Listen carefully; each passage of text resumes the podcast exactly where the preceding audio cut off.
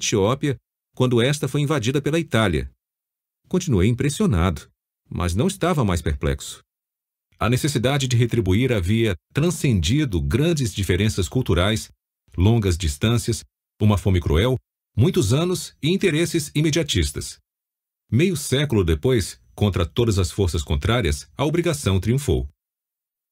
Se uma obrigação de meio século parece inusitada, explicada talvez por algum aspecto singular da cultura etíope, vamos analisar a solução de outro caso inicialmente desconcertante.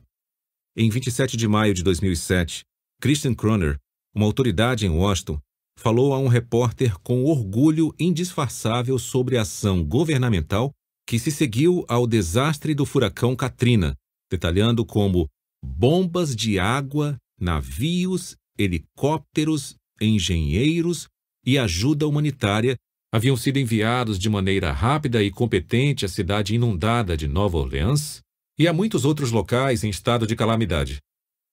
O Sr. Croner tinha toda razão em se sentir satisfeito com os esforços de seu governo, porque não era uma autoridade dos Estados Unidos. Tratava-se do embaixador holandês, e ele estava falando do auxílio notável que a Holanda prestou à costa do Golfo devastada pelo Katrina. Com essa questão resolvida, outra pergunta intrigante pode ser levantada: por que a Holanda? Outros países haviam oferecido ajuda após a tempestade, mas nenhum, nem de longe, se comprometera de maneira tão imediata e prolongada com a região quanto os holandeses.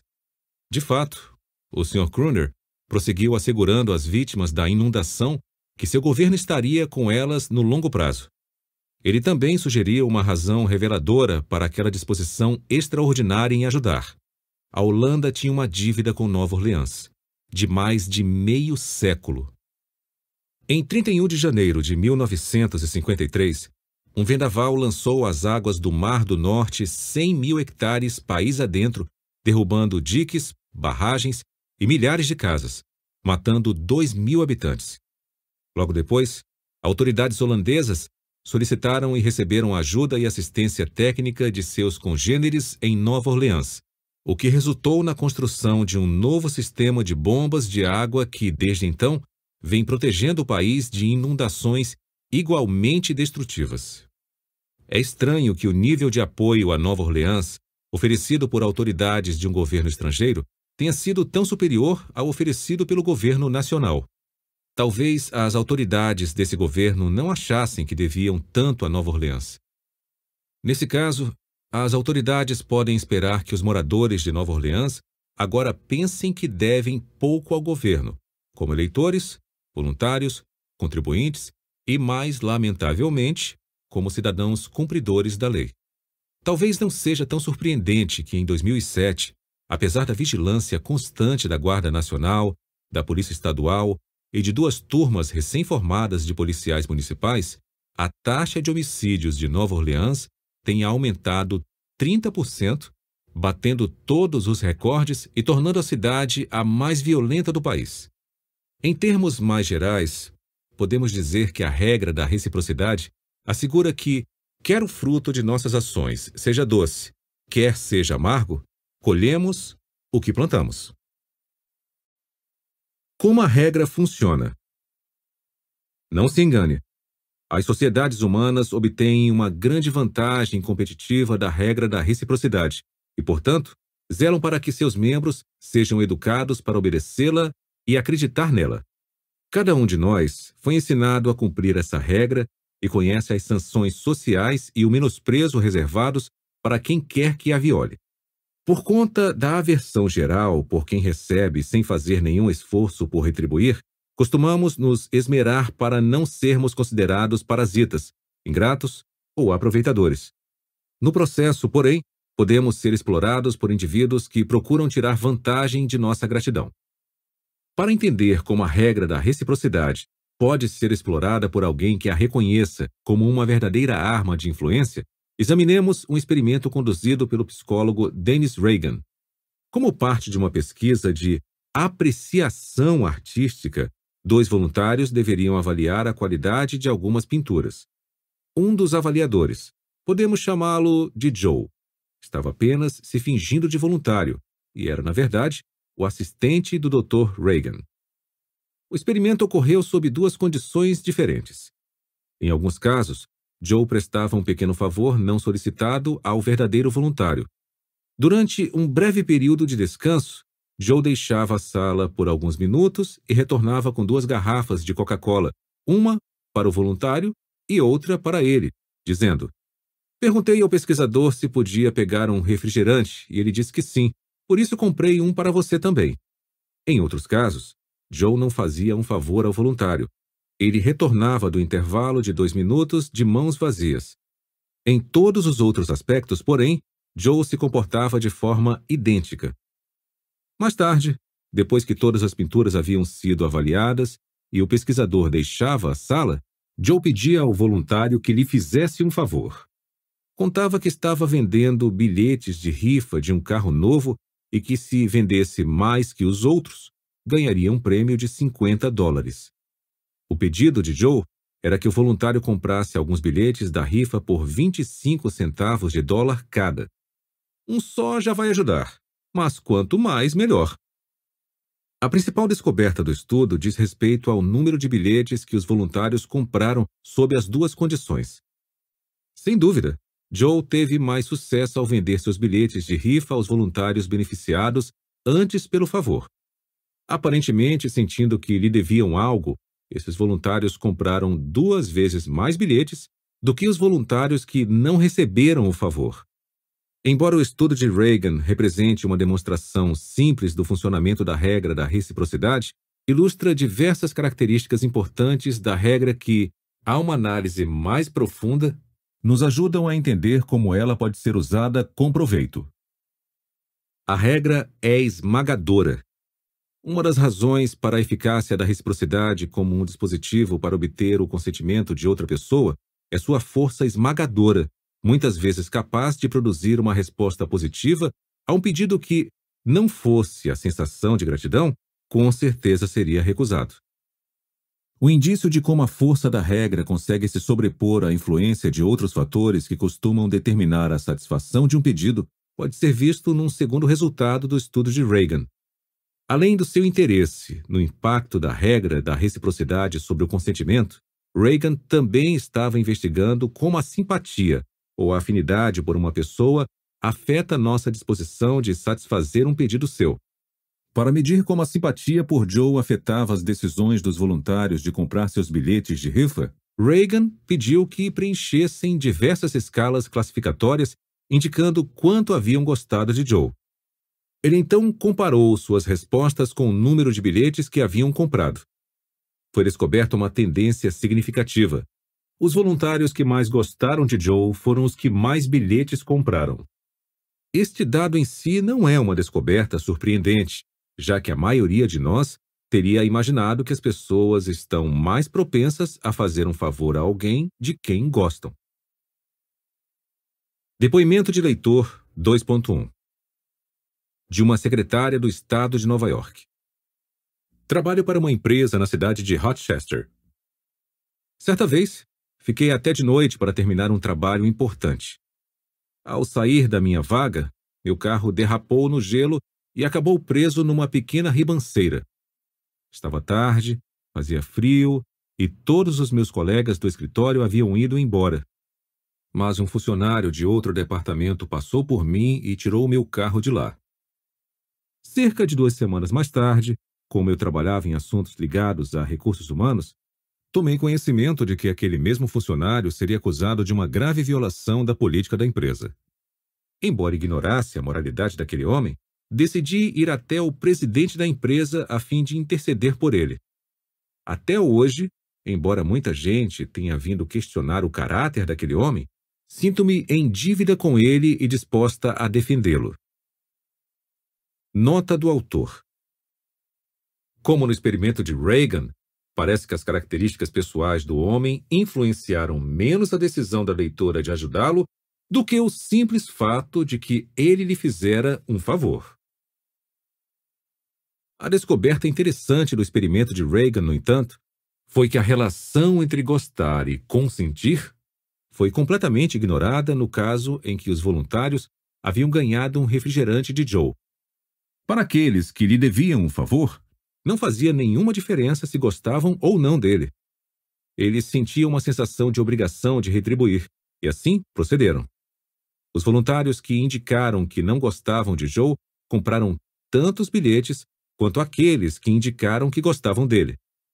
A regra da reciprocidade foi tão forte que sobrepujou a influência de um fator, a simpatia pelo solicitante, que, em geral, afeta a decisão de concordar. Pense nas implicações disso. Pessoas de quem normalmente não gostamos, telefonistas insuportáveis, parentes desagradáveis, representantes de organizações suspeitas ou impopulares, podem aumentar muito as chances de fazermos o que desejam só ao nos prestarem um pequeno favor antes de enunciarem seus pedidos. Tomemos um exemplo histórico recente. A Sociedade Hare Krishna é uma seita religiosa oriental com raízes antigas que remontam à cidade indiana de Calcutá. Sua espetacular história moderna começou na década de 1970, quando experimentou um crescimento notável não apenas em seu número de seguidores, mas também em riqueza e propriedades. O crescimento econômico era financiado por uma série de atividades, sendo a principal e mais visível os pedidos de doações dos membros da sociedade a pessoas comuns em locais públicos. Na época da chegada do grupo aos Estados Unidos, a solicitação de contribuições era feita da seguinte maneira: grupos de devotos de Krishna, geralmente de cabeça raspada, usando trajes indianos e tocando instrumentos musicais, percorriam uma rua da cidade entoando cânticos e dançando enquanto pediam dinheiro. Embora altamente eficaz como técnica para chamar a atenção, essa prática não funcionava muito bem para angariar fundos.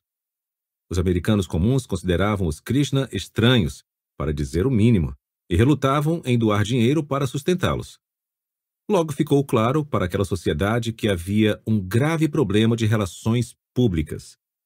As pessoas às quais eles pediam doações não gostavam de sua aparência, de suas roupas, nem de suas atitudes. Se a sociedade fosse uma organização comercial normal, a solução teria sido simples: mudar as coisas de que o público não gosta. Mas os Krishna são uma organização religiosa e sua aparência, suas roupas e atitudes estão em parte ligadas a fatores religiosos. Como fatores religiosos costumam ser resistentes a mudanças exigidas por motivos mundanos, a liderança dos Hare Krishna se viu diante de um dilema. De um lado estavam as crenças, o modo de vestir e o corte de cabelo, que tinham um significado religioso. De outro lado, e ameaçando a viabilidade financeira da organização, estavam as percepções nada positivas do público americano em relação àqueles fatores. O que a seita deveria fazer? A solução dos Krishna foi brilhante. Eles optaram por uma tática de arrecadação de fundos que não exigia sentimentos positivos de seus alvos em relação à seita. Começaram a empregar um procedimento de pedido de doações envolvendo a regra da reciprocidade. Esta, como demonstrado pelo estudo de Reagan, era forte o suficiente para superar a aversão pelos solicitantes. A nova estratégia continuava envolvendo a solicitação de contribuições em locais públicos com intenso movimento de pedestres. Aeroportos estavam entre os favoritos. Mas, antes que uma doação fosse pedida, a pessoa avisada recebia um brinde, um livro, geralmente Bhagavad Gita, a revista Back to God's Head da Sociedade ou, na versão mais econômica, uma flor. O transeunte desprevenido que de repente visse flores em suas mãos ou presas na lapela do paletó não podia de modo algum devolvê-las, ainda que afirmasse que não as queria. Não, é nosso presente para você, dizia o solicitante, recusando-se a recebê-las de volta. Tendo evocado a regra da reciprocidade àquela situação, aí sim, o membro dos Krishna pedia uma contribuição à sociedade. Essa estratégia de doar antes de pedir rendeu ótimos frutos para a sociedade Hare Krishna, produzindo ganhos econômicos em grande escala e financiando a posse de templos, empresas, casas e propriedades em 321 centros dos Estados Unidos e em outros países. Como um comentário à parte, É interessante notar que a regra da reciprocidade vem perdendo a utilidade para os Hare Krishna, não porque a regra em si tenha se tornado menos potente socialmente, mas porque descobrimos formas de impedir que os Krishna a utilizem contra nós.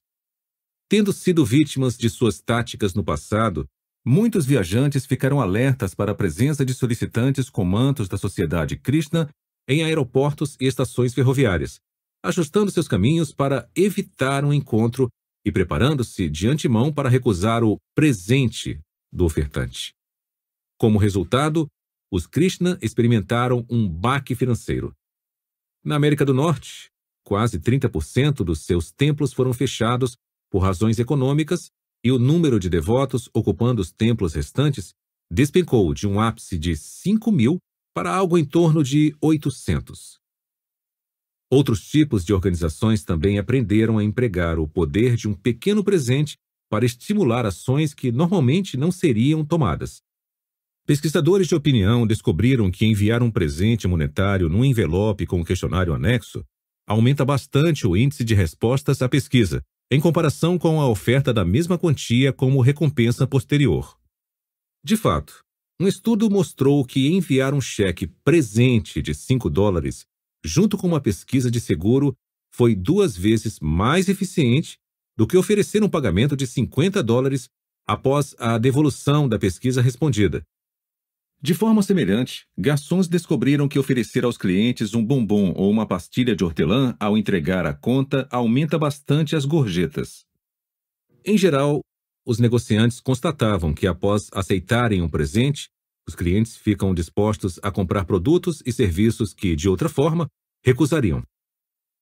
Parece que o é dando que se recebe das interações sociais é reconhecido bem antes da fase adulta uma professora de inglês do quinto ano me escreveu sobre um teste que aplica aos seus alunos sobre o emprego correto dos tempos verbais. A pergunta, o futuro de eu dou é, um garoto respondeu, eu recebo. Ele pode ter se confundido com aquela regra gramatical específica, mas entendeu bem uma regra social mais ampla. Política. A política é outra área em que se revela o poder da regra da reciprocidade. Suas táticas aparecem em todos os níveis. No topo, as autoridades eleitas se envolvem na troca de favores que faz da política o cenário de estranhas alianças. O voto inusitado de um representante eleito para uma lei ou medida pode ser entendido como um favor devolvido ao responsável por aquele projeto. Os analistas políticos ficavam surpresos com o sucesso de Lyndon Johnson em conseguir a aprovação do Congresso americano para muitos de seus programas no início do seu governo. Até congressistas considerados fortes oponentes daquelas propostas estavam votando a seu favor. Um exame mais detido feito por cientistas políticos descobriu que a causa não era a habilidade política de Johnson, e sim a variedade de favores que ele pôde prestar aos demais legisladores durante seus muitos anos de poder na Câmara e no Senado. Como presidente, conseguiu aprovar uma quantidade notável de leis em pouco tempo, cobrando aqueles favores. O interessante é que esse mesmo processo talvez explique os problemas de Jimmy Carter em obter a aprovação de seus programas pelo Congresso no início do seu governo, mesmo tendo apoio da maioria. Carter Chegou à presidência como um estranho no ninho. Sua campanha se baseou em sua posição independente de Washington. Ele sempre fez questão de afirmar que não devia nada a ninguém. Grande parte de sua dificuldade legislativa ao assumir o poder pode ser explicada pelo fato de que ninguém devia nada a ele. Em outro nível, podemos notar a força reconhecida da regra da reciprocidade na propensão das empresas e dos indivíduos a oferecerem presentes e favores às autoridades judiciais e legislativas, e na série de restrições legais contra esse comportamento. Mesmo defendendo contribuições políticas legítimas, o acúmulo de obrigações muitas vezes está por trás do propósito declarado de apoiar um candidato favorito. Um exame das listas de organizações que contribuem com as campanhas de ambos os candidatos majoritários em eleições importantes fornece indícios dessas motivações.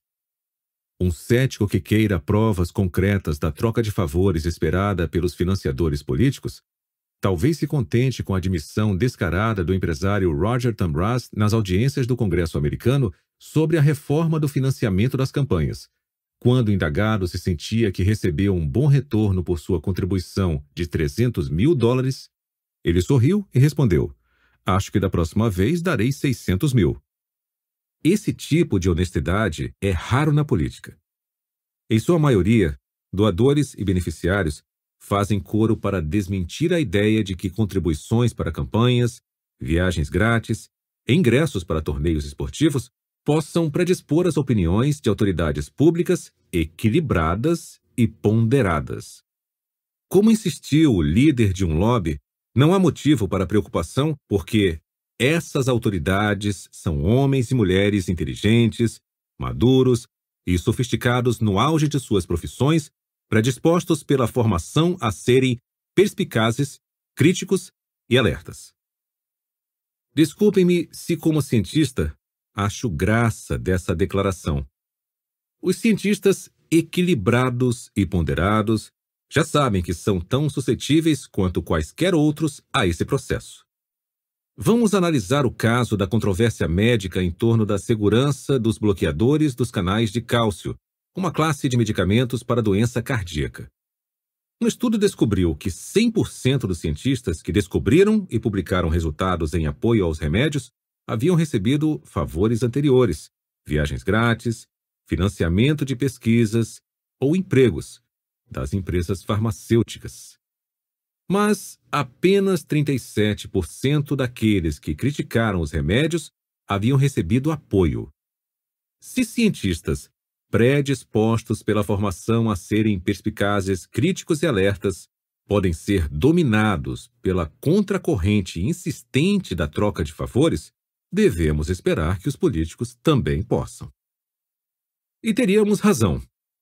Por exemplo, repórteres da Associated Press, que acompanharam os congressistas americanos, que receberam mais dinheiro de grupos de interesses em seis questões-chave no ciclo de campanhas de 2002, descobriram que aqueles representantes eram sete vezes mais suscetíveis a votar a favor do grupo que havia contribuído com mais dinheiro para suas campanhas. Como resultado, esses grupos conseguiram o voto favorável 83% das vezes. Muitas autoridades eleitas e nomeadas se consideram acima das regras aplicáveis ao resto de nós. Mas concordar com essa extravagância quanto à regra da reciprocidade não é apenas risível, é perigoso. A amostra não tão grátis assim. Obviamente, o poder da reciprocidade pode ser observado também no comércio. Embora o número de exemplos seja grande, vale a pena examinarmos alguns mais familiares. Como técnica de marketing, a amostra grátis ostenta um longo histórico de eficácia. Na maioria dos casos, uma quantidade pequena de um produto é fornecida a clientes potenciais para ver se gostam. Certamente, este é um desejo legítimo do fabricante, expor o público às qualidades do produto. A vantagem da amostra grátis, porém, é que também se trata de um presente e, como tal, pode envolver a regra da reciprocidade. Bem à maneira do jiu-jitsu, quem oferece amostras grátis pode liberar a força de gratidão natural inerente a um presente quando parece ter apenas a intenção inocente de fazer uma divulgação. Um dos locais favoritos para distribuição de amostras grátis é o supermercado. Muitas pessoas acham difícil aceitar amostras do atendente sorridente, devolver apenas os palitos ou as xícaras e ir embora sem comprar. Em vez disso, elas compram um pouco do produto, ainda que não tenham gostado tanto. Uma variante bastante eficaz desse procedimento de marketing é ilustrado no caso citado por Vance Packard em The Hidden Persuaders, do funcionário de um supermercado de Indiana que certo dia vendeu a quantidade incrível de 450 quilos de queijo em poucas horas, expondo o produto e convidando os clientes a cortarem fatias para si como amostras grátis. Uma versão diferente da tática da amostra grátis é usada pela americana Amway, empresa que produz e distribui produtos de limpeza e cuidados pessoais numa vasta rede nacional de vendas de porta em porta. A empresa, que cresceu a partir de uma operação de fundo de quintal e se tornou um conglomerado com vendas anuais no valor de 1,5 bilhão de dólares, faz uso da amostra grátis por meio de um dispositivo chamado Bug. O Bug consiste em um kit de produtos Amway, lustramóveis, detergentes, shampoos, desodorantes, inseticidas, limpa-vidros, levado à casa de um cliente numa bandeja especial ou num simples saco plástico. O vendedor da Amway é instruído a deixar o bug com o cliente por 24, 48 ou 72 horas sem nenhum custo ou obrigação para ele. Basta dizer que gostaria que ele experimentasse os produtos, uma oferta irrecusável. Ao final do período da experiência, o representante da Amway deve retornar e receber pedidos dos produtos que o cliente deseja comprar. Como poucos clientes esgotam o conteúdo dos recipientes de produtos num tempo tão curto, o vendedor pode então levar o que restou no bug para o próximo cliente potencial ali perto e recomeçar o processo. Muitos representantes da Amway mantêm vários bugs circulando em seu bairro. Claro que, a essa altura, você e eu sabemos que o cliente que aceitou e usou os produtos do bug foi capturado pela regra da reciprocidade. Muitos desses clientes cedem a uma sensação de obrigação e encomendam os produtos parcialmente testados e consumidos. E claro que a Amway sabe muito bem disso. Mesmo numa empresa com um excelente crescimento como esta, o dispositivo Bug causou sensação quando fez sua estreia. Relatórios de distribuidores locais, a matriz registram um efeito notável. Inacreditável! Nunca vimos tanta empolgação. Os produtos estão sendo vendidos num ritmo incrível e estamos só no começo. Os distribuidores locais pegaram os bugs e tivemos um aumento excelente nas vendas. Do distribuidor de Illinois a ideia de varejo mais fantástica que já tivemos. Em média, os clientes compraram cerca de metade da quantidade total dos bugs quando foram recolhidos. Em resumo, extraordinário. Nunca vimos uma resposta como esta dentro de nossa organização. Do distribuidor de Massachusetts. Os distribuidores da Amway parecem estar perplexos. Satisfeitos, mas ainda assim perplexos com o poder incrível do bug. Claro que, a essa altura, você e eu não deveríamos estar. A regra da reciprocidade governa muitas situações de natureza puramente interpessoal nas quais nem dinheiro nem a troca comercial estão em jogo. O cientista europeu Eibel Eibelsfeld relata um ótimo exemplo disso. Durante a Primeira Guerra Mundial, por causa da natureza da guerra de trincheiras na época, era dificílimo para os exércitos cruzarem a terra entre as linhas de frente opostas, mas não era tão difícil para um soldado isolado rastejar por lá e penetrar numa posição da trincheira inimiga. Cada tropa dispunha de especialistas que regularmente capturavam dessa forma soldados inimigos, que eram então levados para interrogatório. Certa vez, um especialista alemão, com experiências bem-sucedidas em missões desse tipo, transpôs com habilidade a área entre as frentes e surpreendeu um soldado inimigo solitário em sua trincheira. O soldado desatento, que estava comendo naquele momento, foi facilmente desarmado. Amedrontado, com apenas um pedaço de pão na mão, ele realizou o que pode ter sido o ato mais importante de sua vida. Ofereceu ao inimigo parte do pão. O alemão ficou tão comovido pela oferta que foi incapaz de completar sua missão. Deu as costas ao seu benfeitor e voltou de mãos vazias para enfrentar a ira dos superiores. Mais estranho ainda é o caso mais recente de um assaltante armado que invadiu uma festa em Washington, empunhando um revólver e exigindo dinheiro, mas que mudou de ideia, pediu desculpas e foi embora depois que lhe ofereceram parte do vinho e do queijo que restavam. Outra demonstração convincente do poder da reciprocidade vem do relato de uma mulher que salvou a própria vida não por meio de uma concessão, como fez o soldado capturado, mas recusando uma concessão e as obrigações poderosas que a acompanhavam. Em novembro de 1978, o reverendo Jim Jones, líder da comunidade de Johnstown, na Guiana, induziu seus seguidores ao suicídio em massa.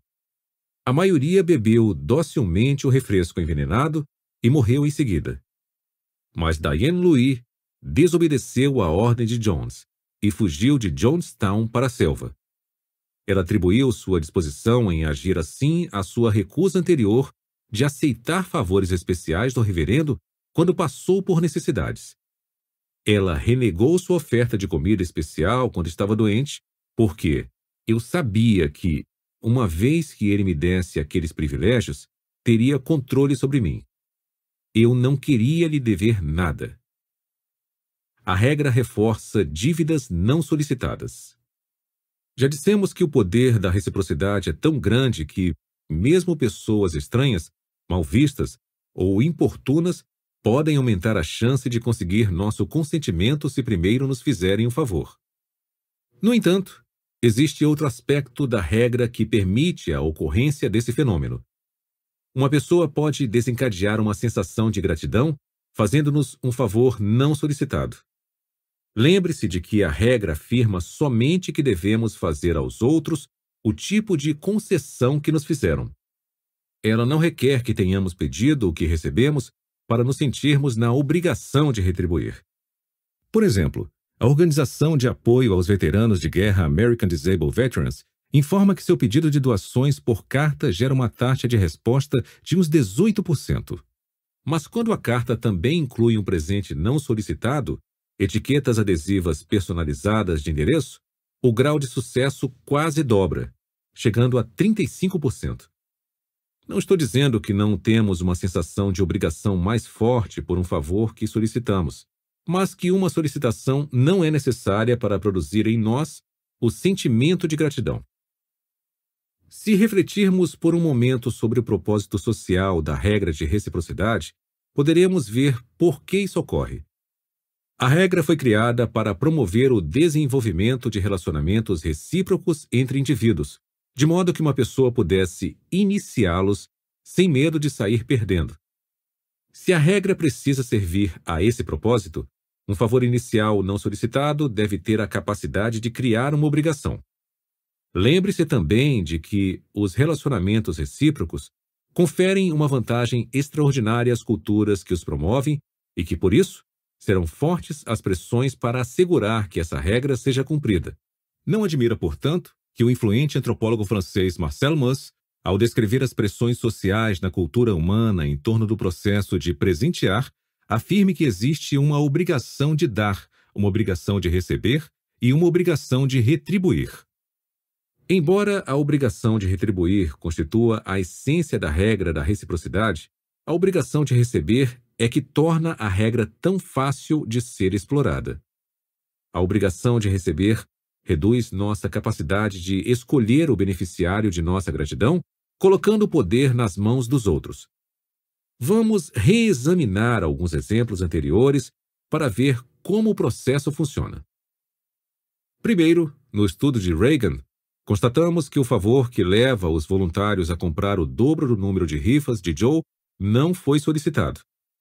Joe havia deixado a sala e voltado com uma Coca-Cola para ele e outra para o voluntário. Nenhum voluntário recusou a oferta, e é fácil ver por que isso seria constrangedor. Joe já havia gastado seu dinheiro. Um refrigerante era um favor apropriado na situação, até porque o próprio Joe tinha um. Teria sido considerado grosseiro rejeitar a gentileza. Mesmo assim, receber aquela Coca-Cola produzia um sentimento de gratidão que se tornou claro quando Joe anunciou seu desejo de vender alguns bilhetes de rifa. Observe a importante assimetria aqui. Todas as escolhas genuinamente livres foram de Joe. Ele escolheu a forma do seu favor inicial e escolheu a forma do favor de retribuição. Claro que se poderia dizer que o voluntário teve a opção de recusar ambas as ofertas de Joe, mas teriam sido manobras difíceis. Dizer não nos dois momentos, exigiria que os voluntários contrariassem as forças culturais naturais favoráveis à reciprocidade. Depoimento de leitor 2.2 de um estudante universitário. Ano passado, no feriado de Ação de Graças, senti a força da reciprocidade na pele quando meu pneu furou no caminho para casa. Uma motorista com uniforme de enfermeira parou e se ofereceu para me dar uma carona. Eu disse várias vezes que minha casa ficava a 40 quilômetros dali e na direção oposta a que ela se dirigia. Mas ela insistiu em me ajudar mesmo assim e não quis aceitar meu dinheiro. Sua recusa em me deixar pagar criou a sensação desagradável que você discute em seu livro. Os dias após o incidente acabaram causando ansiedade aos meus pais. A regra da reciprocidade e o mal-estar associado ao favor não retribuído provocaram uma pequena neurose em minha casa. Ficamos tentando descobrir a identidade da enfermeira para lhe enviar flores ou um presente, mas sem sucesso. Se a houvéssemos encontrado, acredito que teríamos oferecido a ela qualquer coisa que pedisse. Sem outra maneira de aliviarmos a obrigação, minha mãe enfim recorreu ao único caminho que nos restava, em suas orações em nossa mesa de ação de graças, pediu ao Senhor que recompensasse a mulher. Nota do autor. Além de mostrar que a ajuda não solicitada pode envolver a regra de reciprocidade, este relato destaca algo mais que vale a pena saber sobre as obrigações que acompanham essa regra. Elas não se limitam aos indivíduos inicialmente envolvidos em oferecer e receber ajuda, também se aplicam aos membros dos grupos aos quais os indivíduos pertencem. Não apenas a família do estudante universitário se sentiu em dívida pela ajuda recebida por ele, como pesquisas novas indicam que, se fosse possível, teriam quitado a dívida ajudando um membro da família da enfermeira. A capacidade que os presentes não solicitados têm de produzir sentimentos de obrigação é reconhecida por uma variedade de instituições. É comum organizações de caridade enviarem pequenos brindes pelo correio ao pedirem donativos. Recebi cinco só no ano passado. Em todos os casos, havia pontos em comum na mensagem que acompanhava o pedido. Os itens anexados deviam ser considerados um presente da organização e o dinheiro que eu desejasse enviar não seria considerado um pagamento, e sim uma oferta de retribuição. Como afirmava a carta de um dos programas de missionários, o maço de cartões de felicitações enviado visava encorajar sua, minha bondade. Não estava sendo cobrado. Deixando de lado a vantagem fiscal óbvia, podemos ver por que seria benéfico à organização que os cartões fossem vistos como um presente em vez de uma mercadoria. Existe uma pressão cultural forte para retribuir um presente, mesmo não solicitado mas não existe uma pressão parecida para adquirir um produto comercial indesejado. A regra pode desencadear trocas desiguais. Existe mais um aspecto da regra da reciprocidade que permite que ela seja explorada visando o lucro. Embora tenha se desenvolvido para promover trocas iguais entre parceiros, a regra pode ser usada para produzir resultados desiguais. Ela exige que um tipo de ação seja retribuído com um tipo de ação semelhante. Um favor deve ser pago com outro favor, não com negligência e certamente não com ataque. Porém, certa flexibilidade é tolerada. Um favor inicial pequeno pode fazer com que a sensação de obrigação concorde com uma retribuição bem maior. Já que, como vimos, a regra possibilita que uma pessoa escolha a natureza do primeiro favor gerador da dívida e também a natureza da retribuição quitadora da dívida, poderíamos ser facilmente induzidos a uma troca injusta por aqueles que queiram explorar essa regra. Mais uma vez, buscamos indícios no experimento de Reagan. Naquele estudo, Joe deu a um grupo de voluntários uma garrafa de Coca-Cola como presente inicial, e mais tarde pediu que comprassem algumas de suas rifas por 25 centavos de dólar cada. O que até agora deixei de mencionar é que o estudo se realizou no final da década de 1960, quando uma Coca-Cola custava 10 centavos de dólar. Em média, os voluntários que ganharam um refrigerante de 10 centavos compraram duas rifas de Joe, embora alguns comprassem até sete. Mesmo que examinemos apenas a média, vemos que Joe fez um bom negócio. Um retorno de 500% no investimento não é pouca coisa. No caso de Joe, porém, mesmo um retorno de 500% representou apenas 50 centavos. Será que a regra da reciprocidade consegue produzir diferenças significativamente grandes nos tamanhos dos favores trocados? Sob as circunstâncias certas, com certeza. Vejamos o relato de uma aluna minha sobre um dia que ela recorda com tristeza. Há cerca de um ano eu estava para sair de carro, mas ele simplesmente não queria pegar. Enquanto eu insistia, um rapaz no estacionamento se aproximou e conseguiu dar a partida fazendo uma chupeta. Agradeci e, quando ele estava indo embora, eu disse que, se algum dia precisasse de um favor, era só pedir. Mais ou menos um mês depois, o rapaz bateu na minha porta e pediu meu carro emprestado por duas horas, pois o dele estava na oficina. Senti certa obrigação, mas também fiquei na dúvida, já que o carro era novinho e o rapaz parecia muito jovem. Emprestei o carro a si mesmo. Mais tarde descobri que o bom samaritano era menor de idade e não possuía seguro. Ele destruiu meu carro. Como é possível uma mulher inteligente concordar em entregar o carro novo a um estranho e menor de idade por causa de um pequeno favor recebido um mês antes? Ou, em termos mais gerais, por que pequenos favores iniciais, com frequência, estimulam grandes favores em retribuição? Uma razão importante envolve o caráter altamente desagradável da sensação de dívida, Quase todos nós achamos péssimo estar em estado de obrigação. Ficamos oprimidos e queremos nos livrar disso. Não é difícil achar a origem desse sentimento. Pelo fato de os acordos recíprocos serem tão vitais aos sistemas sociais humanos, fomos condicionados a nos sentirmos mal quando devemos favores. Se ignorássemos a necessidade de retribuir a cortesia inicial de alguém, impediríamos uma sequência de reciprocidade e reduziríamos as chances de que nosso benfeitor nos ajudasse no futuro. Nenhum desses eventos é benéfico à sociedade. Por isso, somos treinados desde a infância a sofrer emocionalmente sob o peso da obrigação. Ou seja, nós nos dispomos a concordar em prestar um favor maior do que aquele recebido apenas para aliviar a carga psicológica da dívida. Existe outra razão também. Uma pessoa que viola a regra da reciprocidade, aceitando as boas ações dos outros sem procurar retribuí-las, é repudiada pelo grupo social. A exceção ocorre, é claro, quando uma pessoa é impedida de retribuir por força das circunstâncias ou por incapacidade. Na maior parte dos casos, porém, existe uma aversão genuína por um indivíduo que deixa de se conformar aos mandamentos da regra da reciprocidade. Aproveitador e ingrato são rótulos desagradáveis.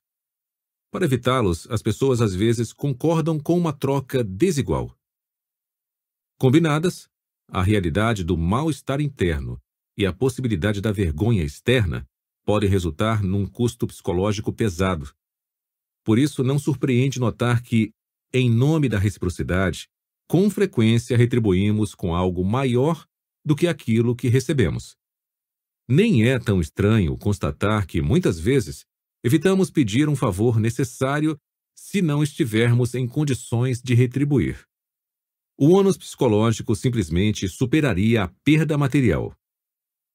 O risco de outros tipos de prejuízo também pode persuadir as pessoas a recusar determinados presentes e benefícios. As mulheres com frequência comentam sobre o desagradável sentimento de obrigação de retribuir os favores de um homem que lhes deu um presente caro ou pagou uma conta alta num restaurante. Mesmo algo trivial, como o preço de uma bebida, pode produzir uma sensação de dívida. Uma aluna de um dos meus cursos expressou esse fato objetivamente no estudo que escreveu. Após aprender a duras penas, não permito mais que um sujeito que eu conheça numa casa noturna me pague uma bebida, porque não quero que nenhum dos dois sinta que contraí uma obrigação sexual. As pesquisas indicam que existe uma base para sua preocupação. Uma mulher que, em vez de pagar a própria conta, permite que um homem lhe compre bebidas é julgada, tanto por homens quanto por mulheres, como mais sexualmente disponível a ele. A regra da reciprocidade se aplica também à maioria dos relacionamentos. No entanto, em sua forma mais pura, a reciprocidade é desnecessária e indesejável em certos relacionamentos de longo prazo, como em família ou envolvendo velhas amizades. Nesses casos, o que se troca reciprocamente é a disposição em fornecer o que o outro precisa no momento em que precisa. Sob essa forma de reciprocidade, não é necessário avaliar quem forneceu mais ou menos, mas apenas se ambas as partes estão cumprindo a regra mais geral. No entanto, parece que desigualdades persistentes podem levar a insatisfações, mesmo nas amizades. Transação permeada de culpa.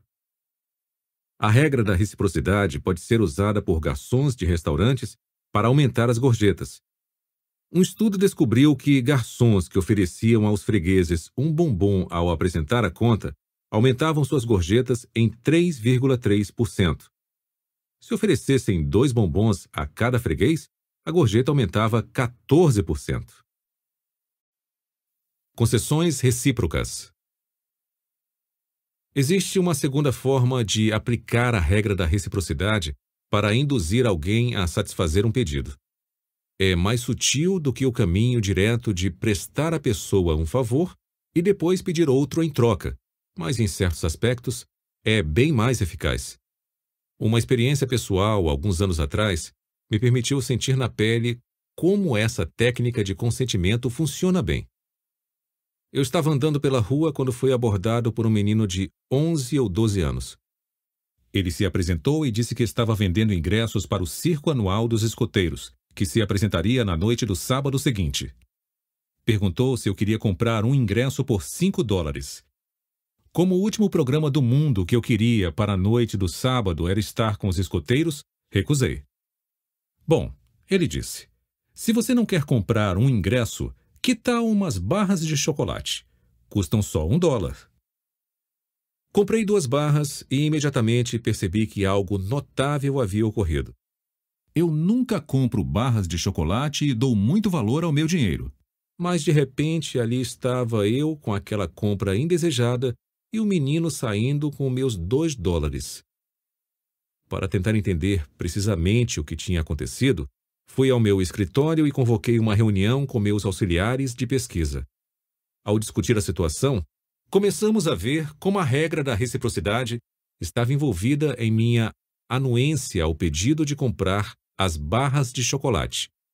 A regra geral diz que uma pessoa que age de certa forma conosco tem direito a uma ação similar como retribuição. Já vimos que uma consequência da regra é a obrigação de retribuir favores recebidos. Outra consequência, porém, é a obrigação de fazer concessões a alguém que tenha feito uma concessão para nós. À medida que meu grupo de pesquisa refletia a respeito, percebíamos que foi exatamente naquela situação que o escoteiro me colocara.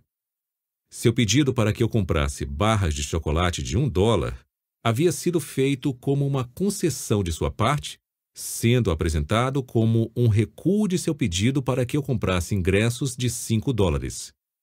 Para obedecer aos ditames da regra da reciprocidade, eu deveria fazer uma concessão. Como vimos, eu a fiz, Mudei da recusa para o consentimento quando ele passou do pedido maior para o menor, embora eu não estivesse realmente interessado em nenhuma das coisas que me ofereceu. Depoimento de leitor 2.3 De uma funcionária pública do estado do Oregon. A pessoa que antes ocupava meu cargo comentou durante o treinamento que eu iria gostar de trabalhar para meu chefe, porque ele é muito gentil e generoso. Contou que ele sempre deu flores e outros presentes em diferentes ocasiões. Ela decidiu parar de trabalhar porque estava grávida e queria ficar em casa, cuidando do filho. Do contrário, estou certa de que ela permaneceria naquele emprego por muitos anos. Já trabalho para esse mesmo chefe há seis anos e venho experimentando o mesmo sentimento. ele dá presentes de Natal e lembrancinhas de aniversário para mim e para meu filho. Faz dois anos que atingi meu teto de aumento salarial.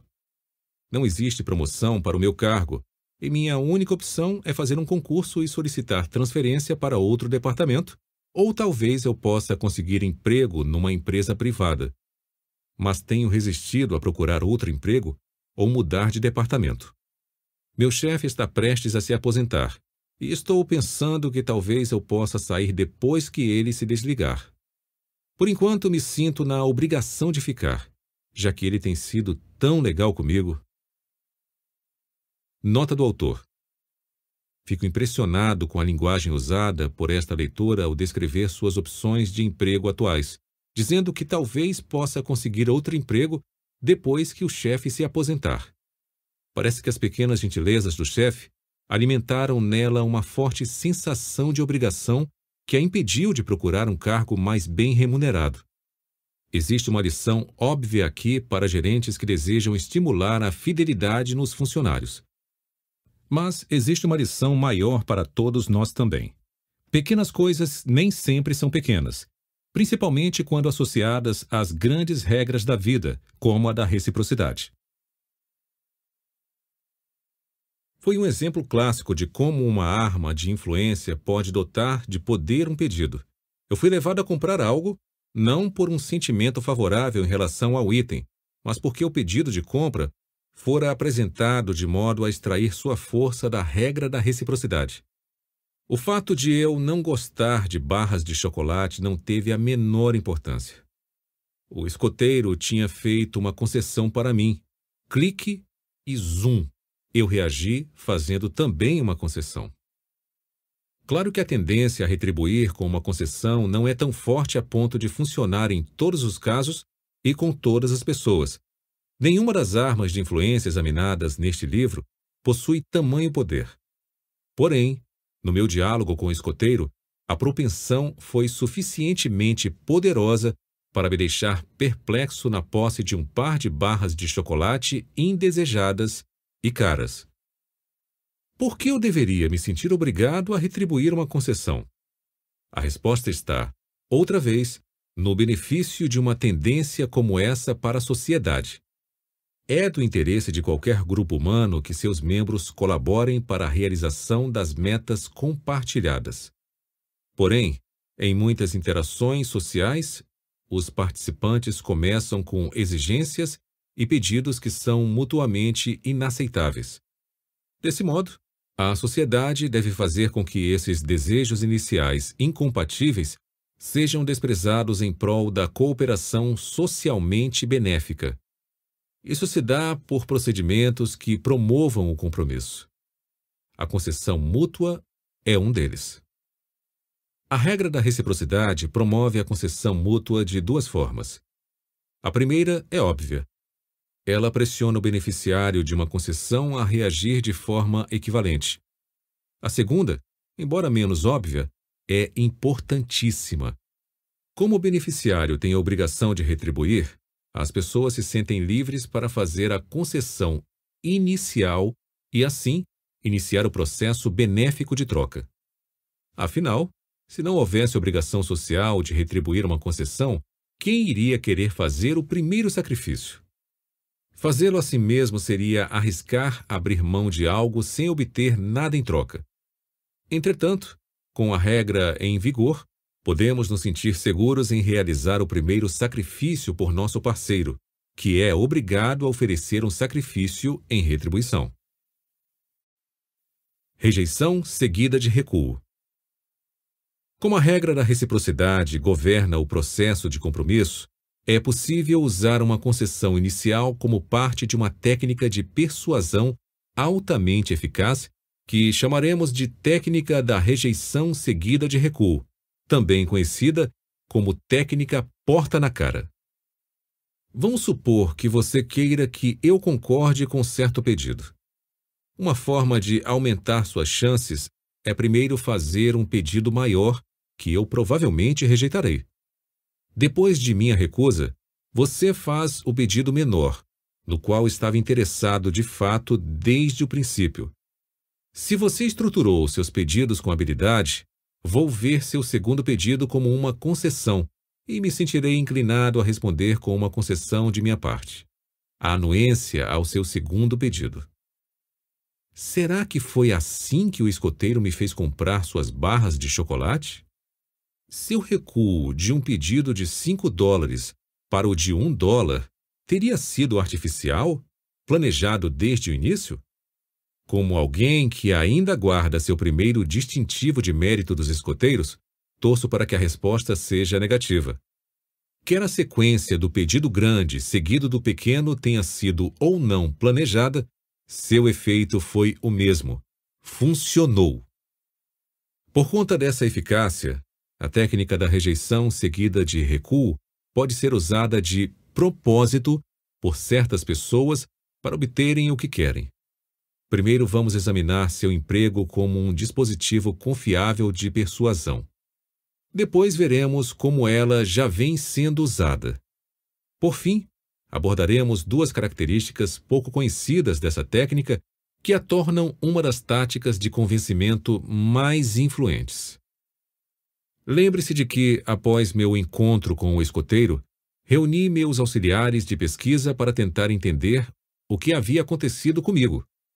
Projetamos um experimento para testar a eficiência do procedimento de passar para um pedido desejado depois da recusa a um pedido preliminar maior.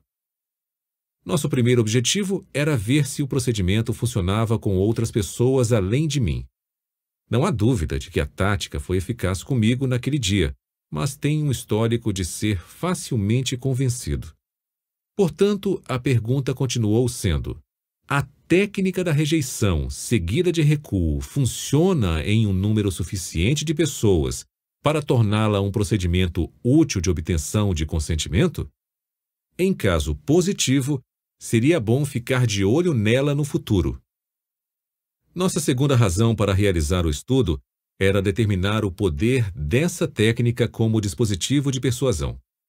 Ela seria capaz de obter a anuência a um pedido realmente grande? Em outras palavras, o pedido menor para o qual o solicitante recuou tinha que ser necessariamente um pedido pequeno? Se nossa conclusão sobre a causa da eficácia da técnica estivesse correta, o segundo pedido não precisaria ser de fato pequeno. Precisava apenas ser menor do que o inicial. Suspeitávamos que o aspecto mais relevante quando um solicitante recuava de um favor maior para um menor era sua aparente concessão. Logo, o segundo pedido poderia ser objetivamente grande, desde que fosse menor que o primeiro pedido, para que a técnica continuasse funcionando. Após certa reflexão, decidimos testar a técnica com um pedido que achamos que poucas pessoas concordariam em satisfazer.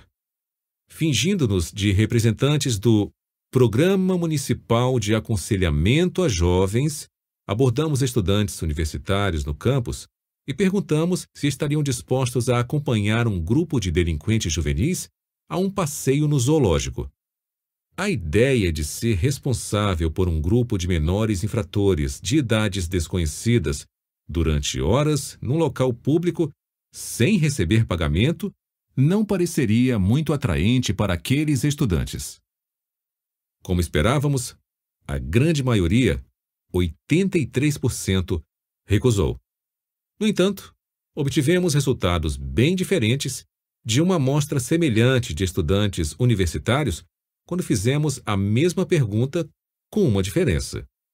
Antes de convidarmos os universitários a servirem de acompanhantes não remunerados em um passeio ao zoológico, pedimos um favor ainda maior: que passassem duas horas por semana como orientadores de menores infratores durante no mínimo dois anos. Somente depois que recusaram esse pedido extremo, 100% deles, fizemos o pedido menor do passeio ao zoológico. Ao apresentar o passeio como um recuo de nosso pedido inicial, nosso índice de sucesso aumentou substancialmente. O triplo dos estudantes abordados dessa forma se ofereceu para servir de acompanhante ao zoológico. Esteja certo de que qualquer estratégia capaz de triplicar a porcentagem de consentimento a um pedido substancial de 17% a 50% em nosso experimento, será muito usada numa variedade de cenários corriqueiros. Negociadores sindicais, por exemplo, costumam recorrer à tática de fazer exigências extremas que não esperam obter, mas das quais possam recuar para extrair concessões realistas do outro lado da mesa. Aparentemente, esse procedimento seria mais eficaz quanto maior o pedido inicial, já que haveria mais margem disponível para concessões ilusórias. Mas isso só é verdade até certo ponto. Pesquisas realizadas na Universidade de Bar Ilan, em Israel, sobre a técnica da rejeição